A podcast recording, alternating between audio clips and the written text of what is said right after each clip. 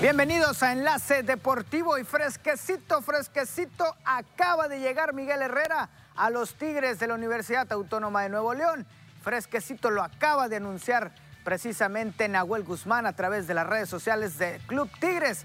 De esto estaremos hablando en Enlace Deportivo. Y arrancaron las semifinales de la Liga MX, Pachuca y Cruz Azul. Se enfrentaron en la ida. ¿Cómo les fue? Lo platicamos más adelante. Hoy Santos ante Puebla en la otra semifinal.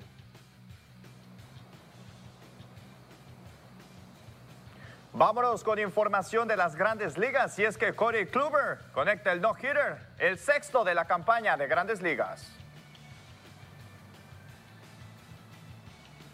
También con información de lo que se está dando y generando referente a la Liga Mexicana del Pacífico. Ya hay calendario, ¿no? Ya está listo el calendario y con toda esta información arrancamos aquí en Enlace Deportivo.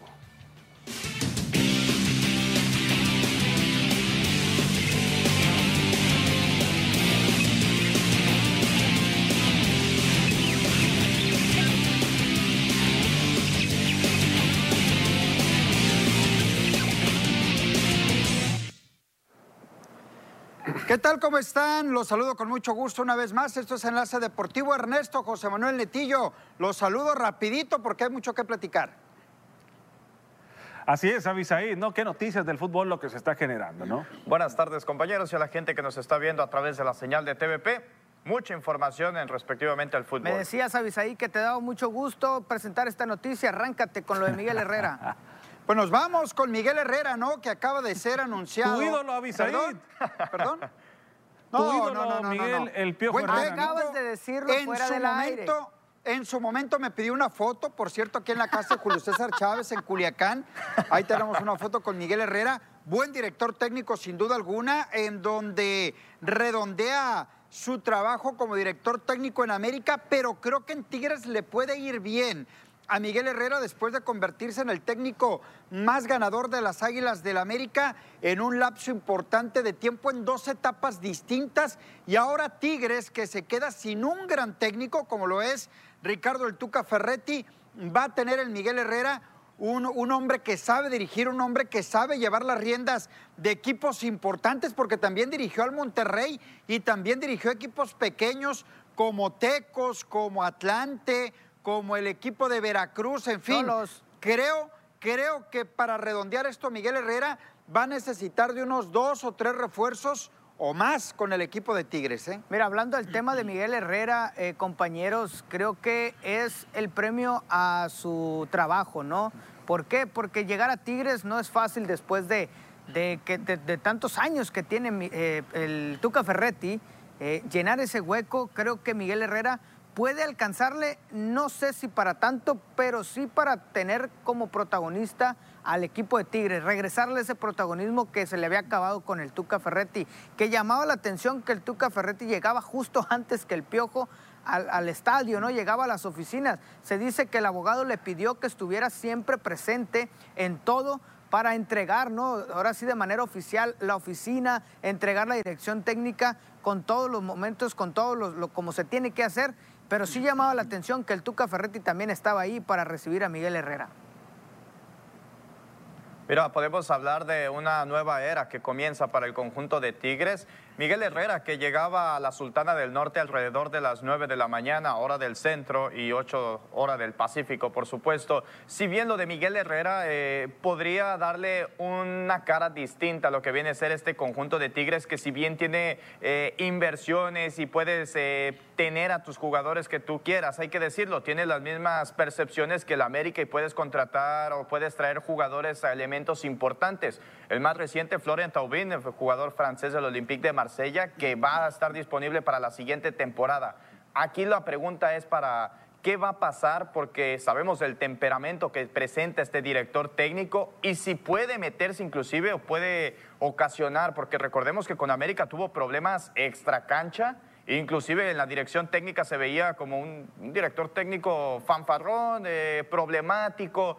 Vamos a ver si se eliminó por completo eso o todavía Mira, sigue. te, te voy a decir algo, José Manuel, en torno a lo que acabas de señalar de Miguel Herrera que tienes toda la razón, toda la razón, es un técnico Tiene una cláusula, ¿no? problemático. Ahorita nos comentas lo de la cláusula porque también me parece muy interesante, Netillo. Ahorita me comentas nada más para responderle a José Y- Manuel. Y, de muchos reflectores, Exacto. ¿eh? Le encantan, encantan los, reflectores. Es un rockstar, Miguel Exacto, Herrera. ¿eh? Ernesto, tiene razón, pero mira, nada más para contestarle a José Manuel que tiene toda la razón, le costó la cabeza el puesto en selección nacional, pelearse con un periodista, va a llegar a un equipo en donde, como tú lo dices, Ernesto, los reflectores están sobre Tigres en todo Monterrey, van a estar muy al pendiente de lo que esté haciendo Miguel Herrera, que va a explotar, en cualquier momento va a explotar, pero yo pongo como pregunta lo siguiente. ¿Qué tanto la directiva le va a solapar o le va a aguantar? Porque les voy a decir una cosa. Ricardo Ferretti es por las mismas, ¿eh? A lo mejor no tanto que le gusten reflectores, pero es un tipo que explota. Y pregúntenle a los medios de comunicación en las diferentes conferencias de prensa cómo explotaba el Tuca Ferretti.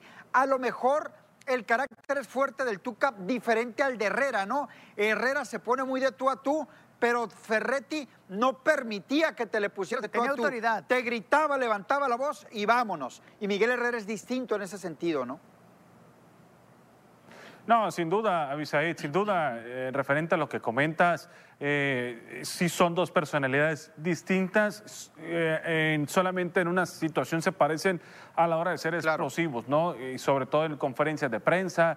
Pero Miguel Herrera se le reconoce por hacer muy buenos grupos con los futbolistas, ¿eh? y hay que decirlo, es un buen técnico, lo ha demostrado con títulos, lo ha demostrado incluso con buen paso, ¿no? Cuando estuvo con los Cholos de Tijuana, que los puso en el primer lugar, es cierto, ha batallado con algunos dentro de su currículum, le tocó descender al equipo de Veracruz, estuvo con el equipo de Tecos, creo que jugó una final contra América, ¿no? En donde la perdió eh, Miguel Herrera, ya estuvo en Monterrey con el equipo de los Rayados del Monterrey dirigiéndolo, entonces ya tiene bastante recorrido, tiene mucha experiencia, sabe manejar equipos con nombres y figuras, ¿eh?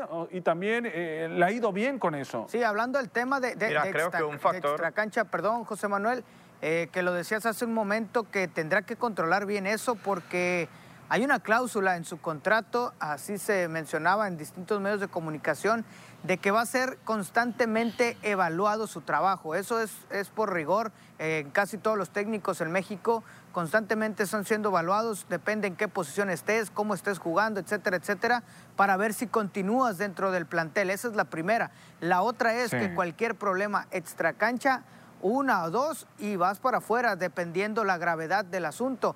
También, si nos regresamos un poquito a lo último que vivió con América, con Los Ángeles FC, contra Los Ángeles FC, también fue algo extracancha y ahí también le costó el trabajo. Entonces, los de Tigres están poniendo la pluma en su contrato que no quieren este tipo de problemas y si se va a dar un, un problema de estos, le va a costar el trabajo. Pero aquí no va a haber advertencias, aquí te vas a ir a la primera.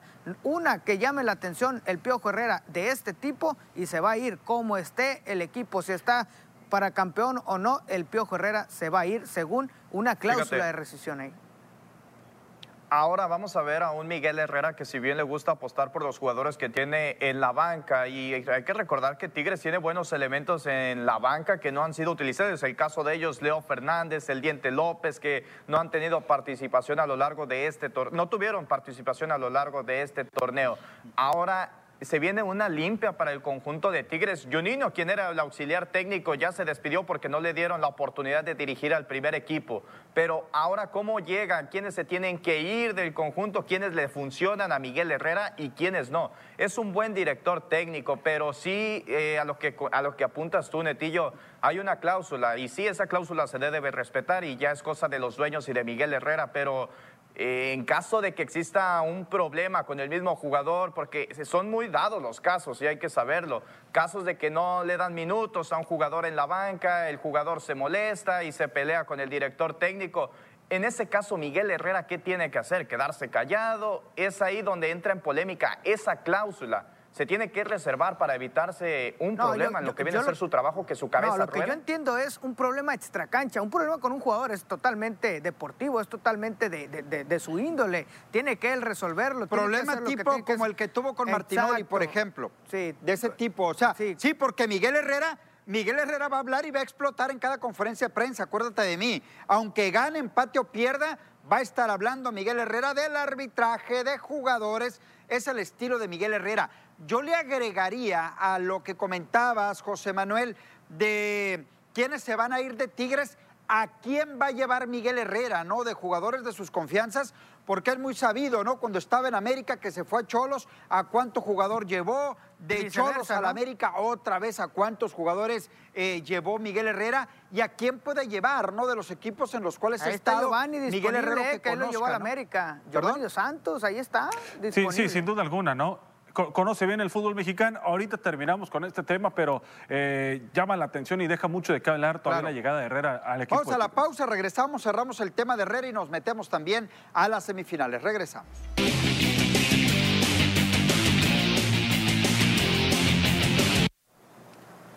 Estamos de regreso y vamos a cerrar ya el tema de Miguel Herrera. ¿Cómo ven la llegada? Les Miguel pregunto Herrera. a cada uno de ustedes. Miguel Herrera. ¿Perdón? No, no, no, no, no, no. Buen técnico, buen técnico, eh, un buen equipo, Tigres, pero en este momento, con la llegada de Herrera, la llegada del francés, ¿cómo ven a Tigres? ¿Ya es favorito? ¿Es uno de los favoritos? ¿Qué más necesita Tigres para levantar la mano otra vez? Eh, siempre es favorito el equipo de Tigres con un técnico que conoce a la perfección la liga, el fútbol mexicano, los futbolistas, que le saca provecho, le saca jugo, incluso eh, echa mano de, las inferiores. ¿eh? Por eso lo llevan a Miguel Herrera. Son de los puntos importantes. Le han pedido que echara a mano de las inferiores, porque con el Tuca eso no existe, ¿no? Con el Tuca esas eran de las situaciones que, que no existían en lo absoluto.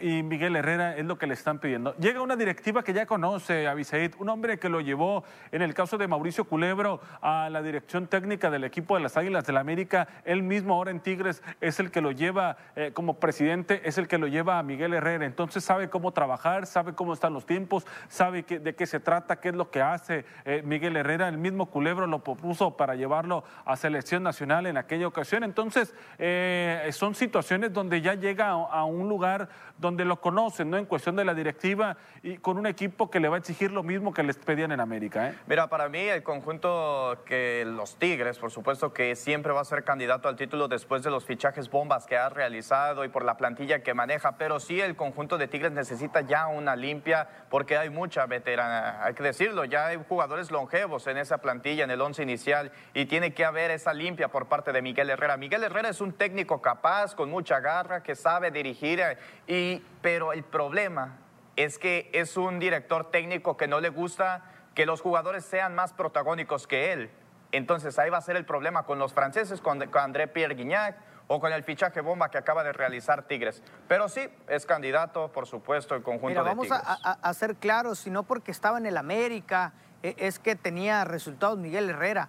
Miguel Herrera dio resultados con, la, con el América en su primera etapa, dio resultados con selección mexicana. Digo, no llega a ese quinto partido, pero dio resultados al final de cuentas de cómo se venía jugando con el Chepo de la Torre también regresa cuando sale de selección, regresa al fútbol mexicano con Cholos, los hizo líderes en par de torneos, no les da el campeonato, es cierto, pero los hace jugar bien, los pone en el mapa, les da lo que necesitaba Cholos, ser protagonistas.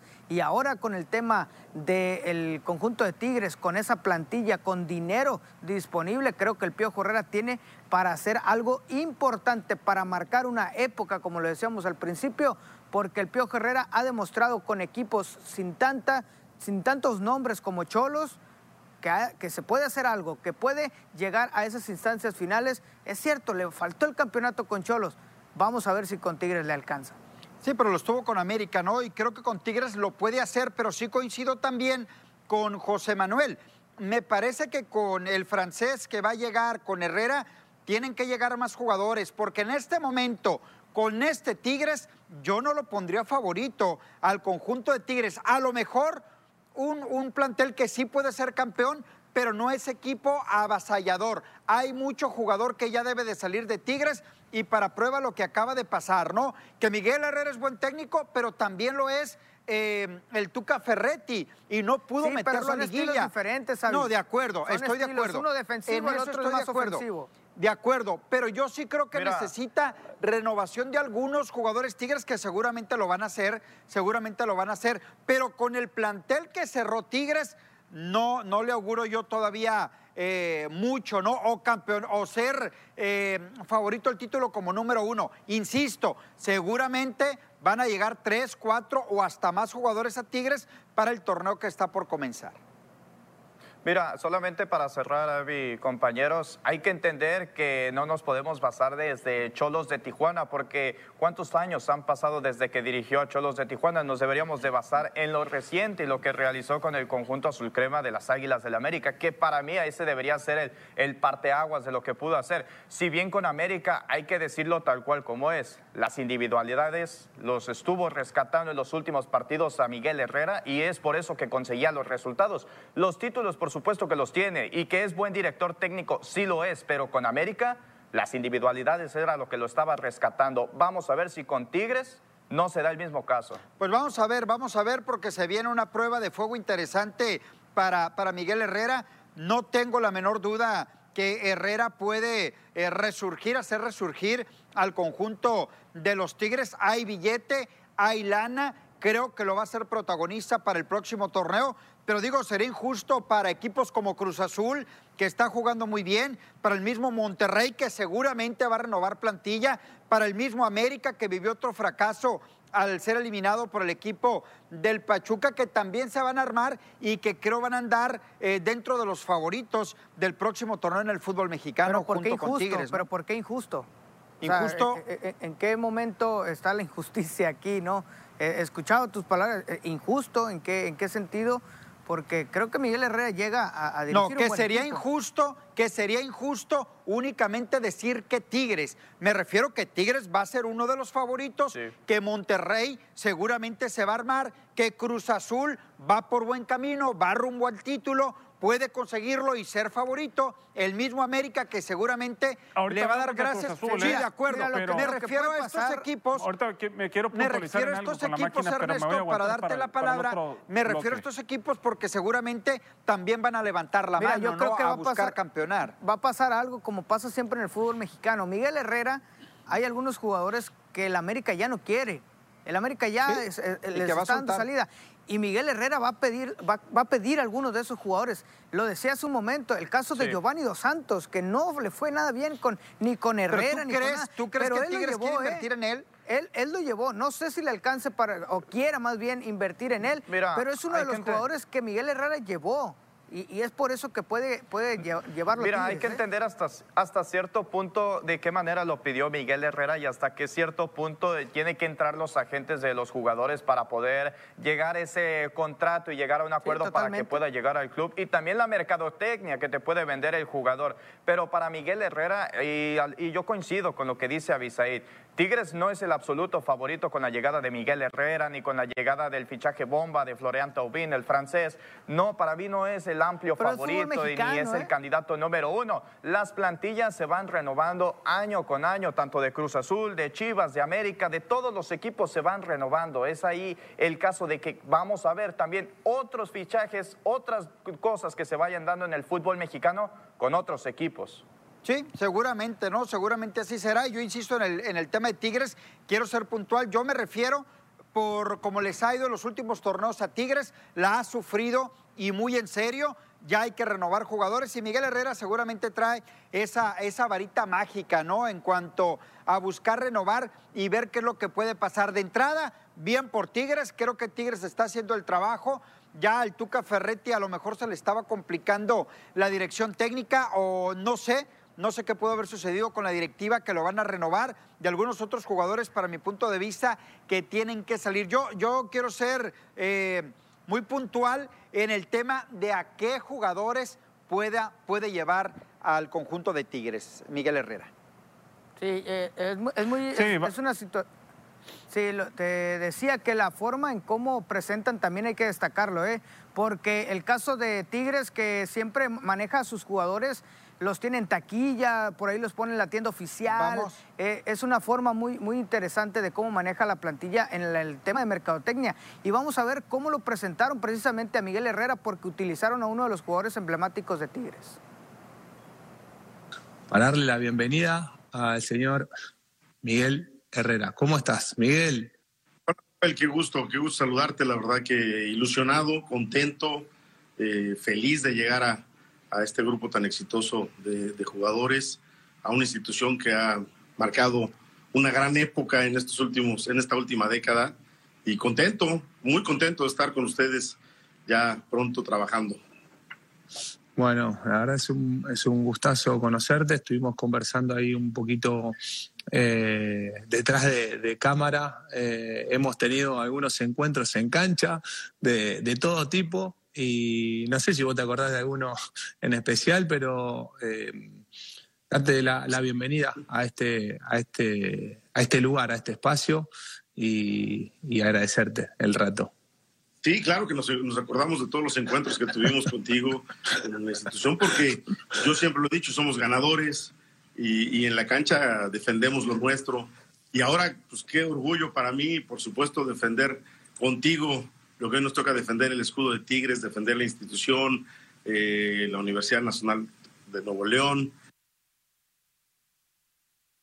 Ahí está lo que son las cosas, ¿no? Miguel Herrera eh, perdiendo partidos importantes ante Tigres, Miguel Herrera ganándole partidos importantes a Tigres y ahora su director técnico. Esto es lo más cercano a la presentación que vaya a tener Miguel Herrera. Se dice que será una presentación virtual en las próximas horas, en los próximos minutos de Miguel Herrera. Eh, no habrá medios de comunicación, o al menos así se está manejando. Ya estaremos al pendiente de su presentación. ¿Qué manera tan chafa qué manera tan chafa de hacerlo de acuerdo, oficial, ¿eh? Qué manera tan chafa con un internet pésimo. Yo creo que en una plaza comercial tenían mejor internet que lo que tenía Miguel. Está muy chafa, ¿eh? Lo que acaba de presentar Tigres. De acuerdo. No hay presupuesto. Así las cosas. Pues ahí está Miguel Herrera, técnico del equipo de Tigres.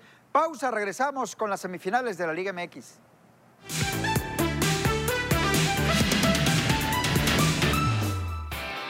Rubén Díaz, defensa del Manchester City, fue elegido jugador del año este viernes por la Football Writers Association, por delante del delantero del Tottenham Harry Kane y de su compañero Kevin De Bruyne. El internacional portugués de 24 años ha brillado en su primera campaña en el City, al que llegó en septiembre procedente del Benfica por 92 millones de dólares. Díaz ofreció al City seguridad en defensa, permitiéndole ganar la Copa de la Liga, la Premier League y disputar la final de la Champions el 29 de mayo en Porto.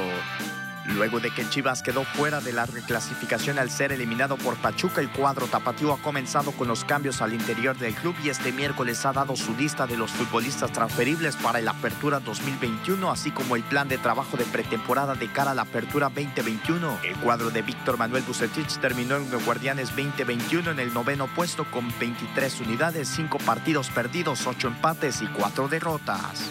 Qué forma de empezar los playoffs de la NBA. Un partidazo es el que nos regalaron este miércoles Los Angeles Lakers y los Golden State Warriors, en el que dos de los mejores basquetbolistas del planeta no defraudaron. LeBron James fue quien se vistió de héroe por encima de Steve Curry con una canasta fenomenal en este choque del play-in, algo así como el repechaje. Con un minuto en el reloj y el juego empatado, LeBron tomó el balón con un segundo en el cronómetro de disparo y embocó un bestial triple desde muy atrás del arco para darle a los Lakers la victoria 103 a 100, que les asegura ser séptimos en la conferencia oeste para los playoffs.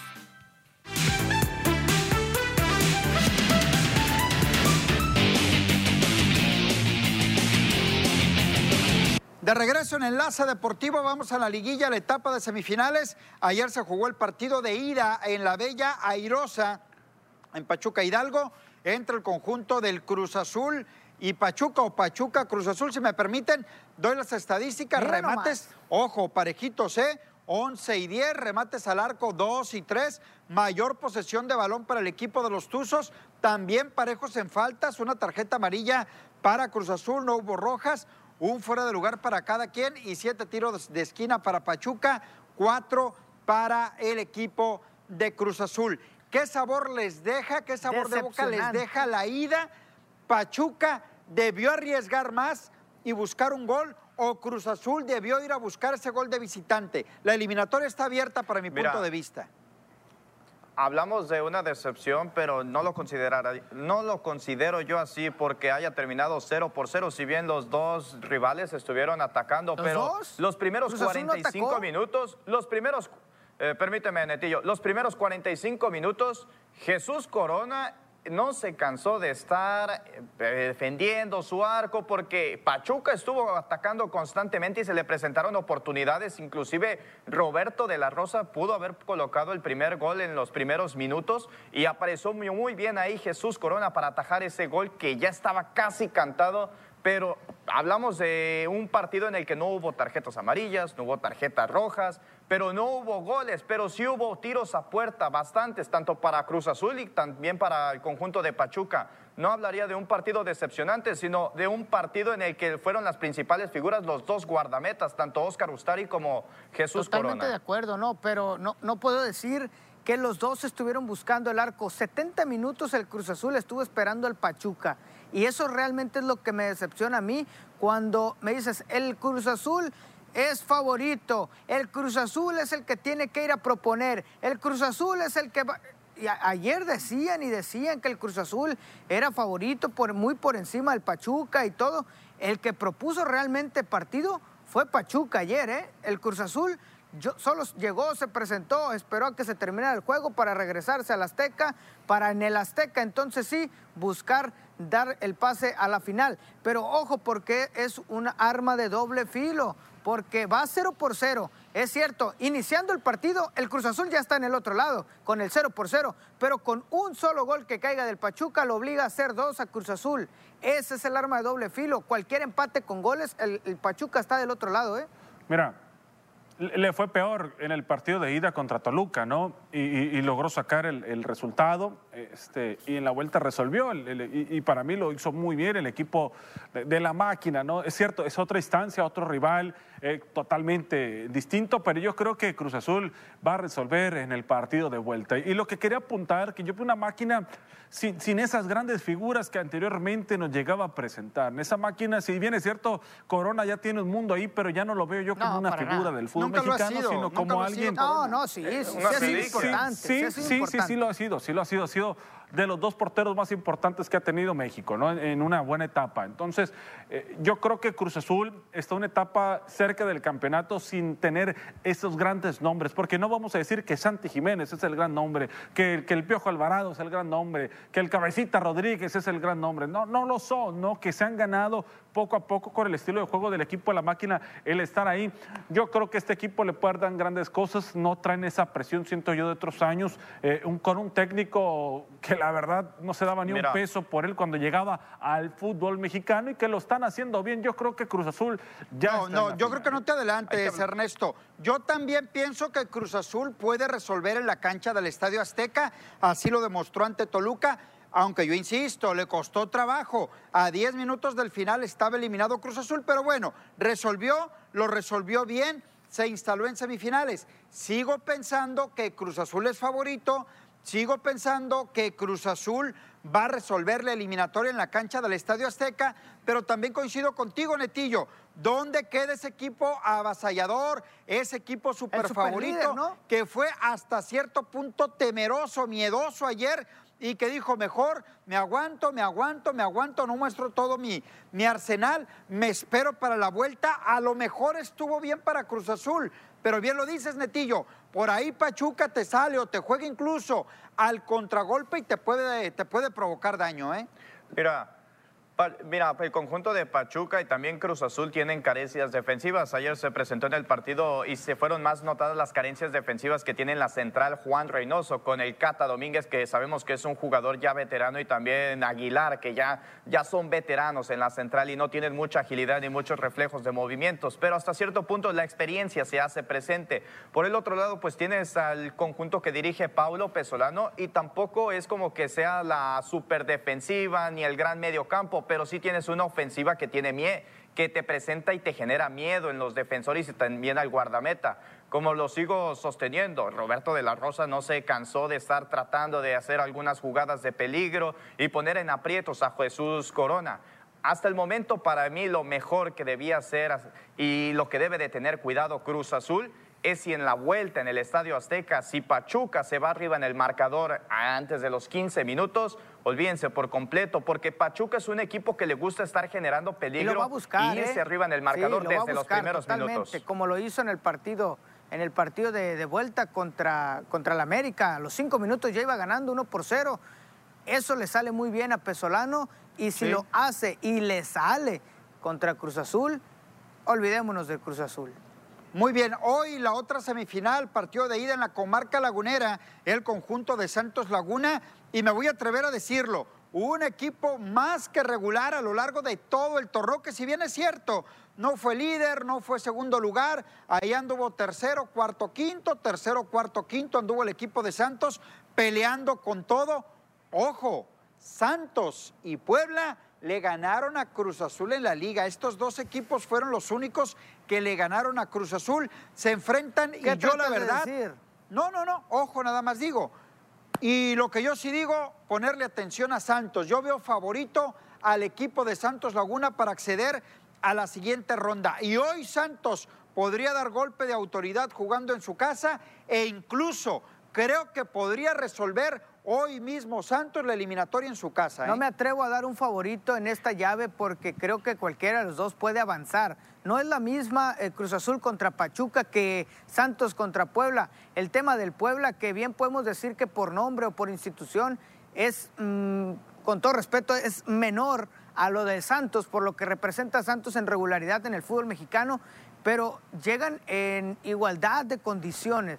Eh, el Puebla llega en tercer lugar eh, viene embalado al final del torneo, haciendo un buen torneo en todo, en todo, en todo el, fútbol mexicano, eh, eh, llamando la atención. Es cierto que contra el partido contra Atlas no, no fue la misma, pero al final de cuentas se mete a semifinales y creo que no le podemos quitar el favoritismo al Puebla por ser el tercer lugar en la tabla general.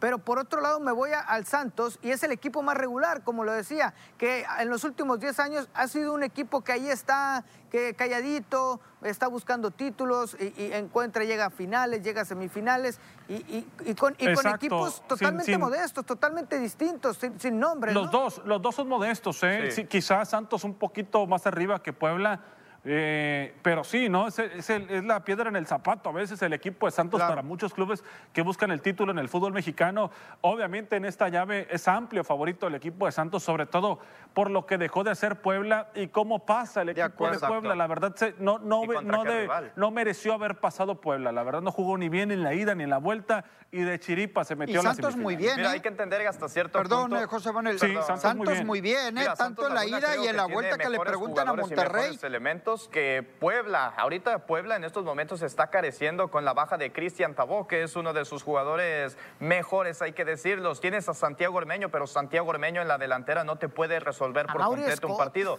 Por otro lado, si volteamos a ver, si volteamos a ver el conjunto de Santos Laguna, pues tienes a Carlos Acevedo, el capitán, Santiago Muñoz en estos momentos que la está rompiendo en la delantera, tienes a Gorrearán, tienes buenos elementos, Ayrton Preciado, el colombiano, Brian Lozano, y me puedo ir por más nombres, pero si bien el conjunto que dirige Guillermo Almada en estos momentos está mucho mejor que Puebla, pero todo puede pasar en el fútbol. Yo veo a Santos en la final. ¿Y por qué no? Un Santos campeón. Vamos a la pausa, regresamos. Anda.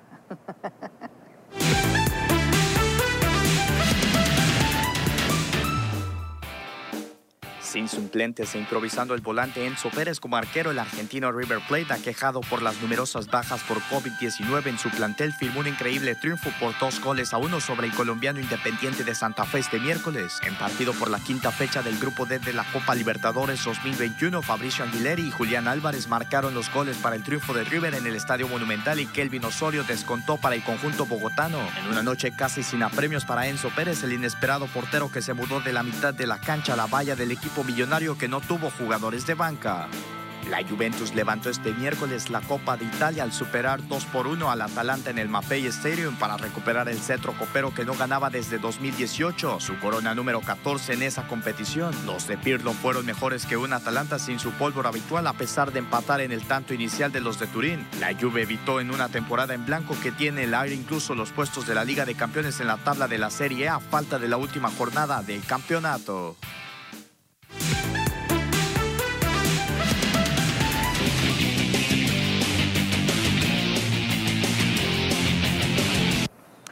De regreso en Enlace Deportivo, jóvenes, vamos a ver la actividad de los mexicanos en el béisbol eh, de las grandes ligas y estar atentos, ¿no? Por el tema de Ramón Urias, que lo bajaron, el tema Ernesto de Urquidi, que continúa de baja, pero peloteros como Sergio Romo y Víctor González siguen dando de qué hablar y qué decir de Alex Verdugo.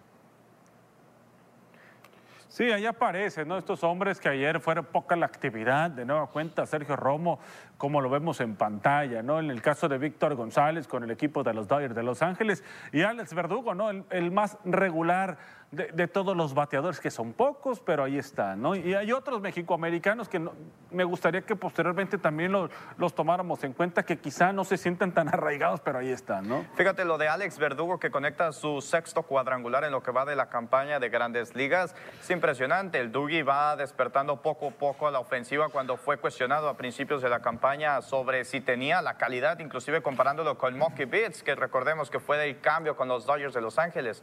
En el caso de Víctor González, para mí, él cumple el Nayarita con silencio, eh, Dave Roberts le da la confianza y él está cumpliendo como debe de ser su doceavo hall hasta el momento, sigue siendo el líder en, en, ese, en esa instancia, pero vamos a ver qué puede venir a futuro con, lo, con el Nayarita, porque hay que recordar que cuando se viene la segunda vuelta es cuando empieza a agarrar, empieza a encaminarse lo que viene a ser la ofensiva de los demás equipos y ahí es cuando se meten en problemas los lanzadores. Es, es el tema, el tema, perdón, Avi, el tema de, de Romo, que sí. vemos que enfrenta un tercio nada más y le conecta de hit. Entonces, eh, podríamos ahí hablar de que puede ser la última temporada, incluso los últimos partidos que vemos a Sergio Romo, que ya no le está alcanzando ni con Atléticos de Oakland para mantenerse en un óptimo nivel para grandes ligas y por qué no verlo firmar con un equipo también de la Liga Mexicana de Béisbol que se sumaría ¿no? a, uno, a uno más acá porque no sé si le va a alcanzar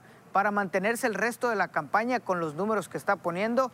No digo que sean malos, pero tampoco son buenos. Y a, la, a la forma en cómo juega Sergio Romo, creo que ya deberían de ser eh, sus últimos partidos, si no es que su última campaña, ¿no? Yo quería agregarle nada más al tema de Víctor González, además de los 12 hold, el 1.84 en cuanto a carreras limpias permitidas. Es cierto, es un pitcher relevista, pero que por lo regular entra en situaciones complicadas para su equipo y que sabe resolver las situaciones eh, de absoluta confianza para Dave Roberts. Ayer hablábamos de juegos sin hit ni carrera y ayer mismo se lanza otro por parte de los Yankees de Nueva York. Kluber lo hizo el día de ayer. Ahí está Corey Kluber sí, con nueve entradas, sin hit, sin carrera, una base, nueve ponches, 30 bolas, 71 strikes, 101 lanzamientos y una efectividad de 2.86. Bien por Corey Kluber, que lanza juegos sin hit ni carrera le ganaron uh, y sobre todo teniendo la, oportunidad ¿no? De, de, lo que se llega a presentar en este juego en un marcador corto, ¿no? José Manuel, lo, que se da y, y, vaya situación, ¿no? Eh, se impusieron 2 a 0 en el triunfo ante el equipo de los Rangers de Texas y, y que no sé, no, no, no, se malbarata, ¿no? Pero están de moda eh, el equipo o lanzar juegos sin hit ni carrera. Ya me daban ganas, ¿no? De probarme yo también en grandes ligas capaz y en una de esas. Pero no, no, no, es por faltar el yo respeto. No es por faltar el respeto. Sí, José Manuel lo intentó, lanzó juegos sin hit eh, porque le daban puros dobles y triples y, y cuadrangular. Entonces. Lo mío no es el base. Entonces la verdad que gusto, ¿no? Que se dé, pero es algo que en algunas temporadas, ayer lo platicaba, se presenta muy regularmente, muy comúnmente en lo que viene a ser la pues primera ya son vuelta, seis, ¿no? Pero Ernesto. no se le quita mérito, ¿eh? No, no se le pero quita ya mérito. son seis, Mira, son este bastantes pelo- juegos este sin hit ni lanzador, hay que carrera en lo que va de la temporada al momento, ¿no? Fíjate, su mérito es para el lanzador, por supuesto, por lo que realiza, pero también DJ LeMahieu, que estuvo impulsando carrera y también pues estuvo haciéndose presente en la ofensiva de, de los Yankees de Nueva York. Hasta el momento los Yankees están demostrando y rompieron una, una rancha, porque esto, este es el no-hitter en el siglo XXI, no se daba desde 1999.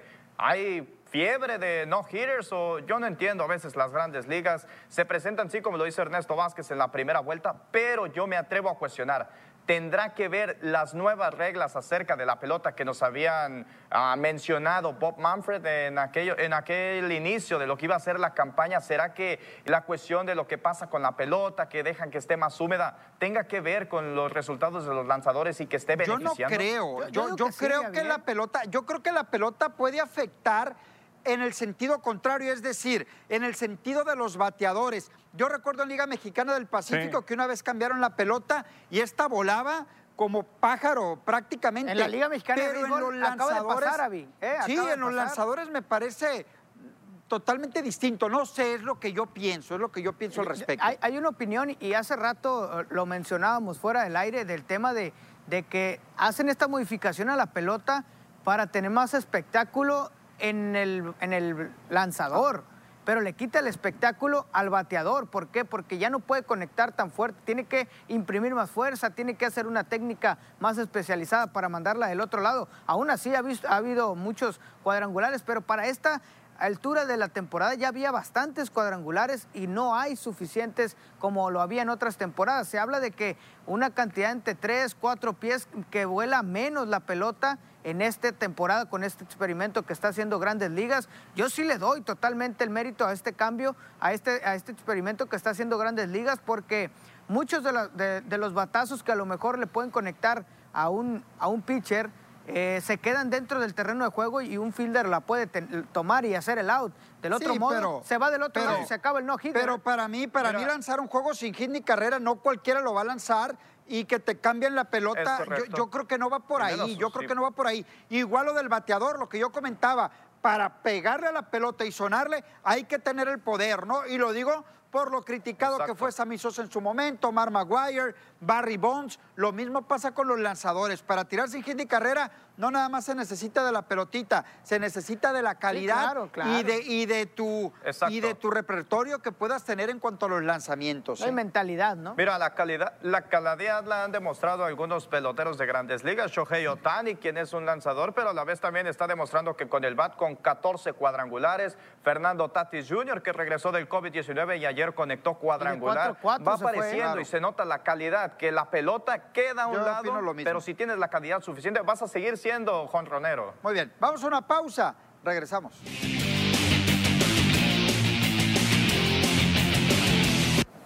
Muy bien, se dio a conocer el calendario de la temporada 2021-2022 de la Liga Mexicana del Pacífico de Béisbol. Ya habíamos adelantado que se movían eh, lo que es eh, la temporada, arrancando el 5 adelantaba, de ¿no? octubre.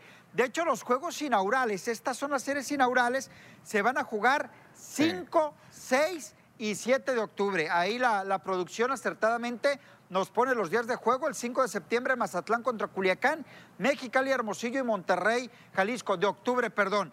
Ciudad Obregón, un día después, contra Navojoa, Los Mochis, Guasave, Culiacán, Mazatlán y hasta el día 7, Hermosillo, Mexicali, Jalisco, Monterrey, Navojoa, Obregón Sí, y paga la Guasave visita, ¿no? contra los Mochis. Se cierra el 23 de diciembre la temporada regular, el 25 arrancan los playoffs para eh, tener campeón por ahí del 23 de enero aproximadamente.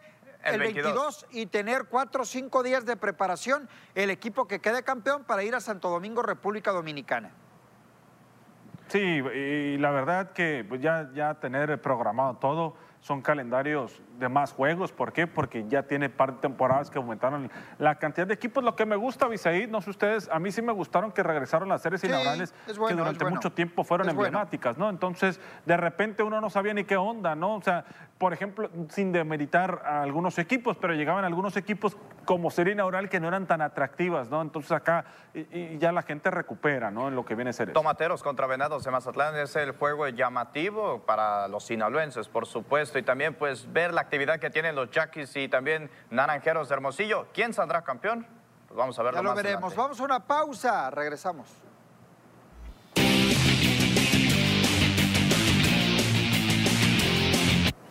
De regreso en Enlace Deportivo, prácticamente para irnos. Su pronóstico, jóvenes, para hoy, Santos contra Puebla.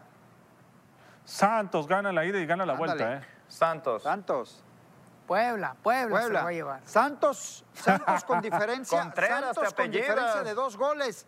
Y Vamos creo que la mi vuelta franja, mi la va a liquidar sin vida. problema. Santos es el primer finalista de la Liga MX. Vámonos, pásenla bien, hasta mañana. Algo. Hasta luego, Bisaid. Buenas tardes.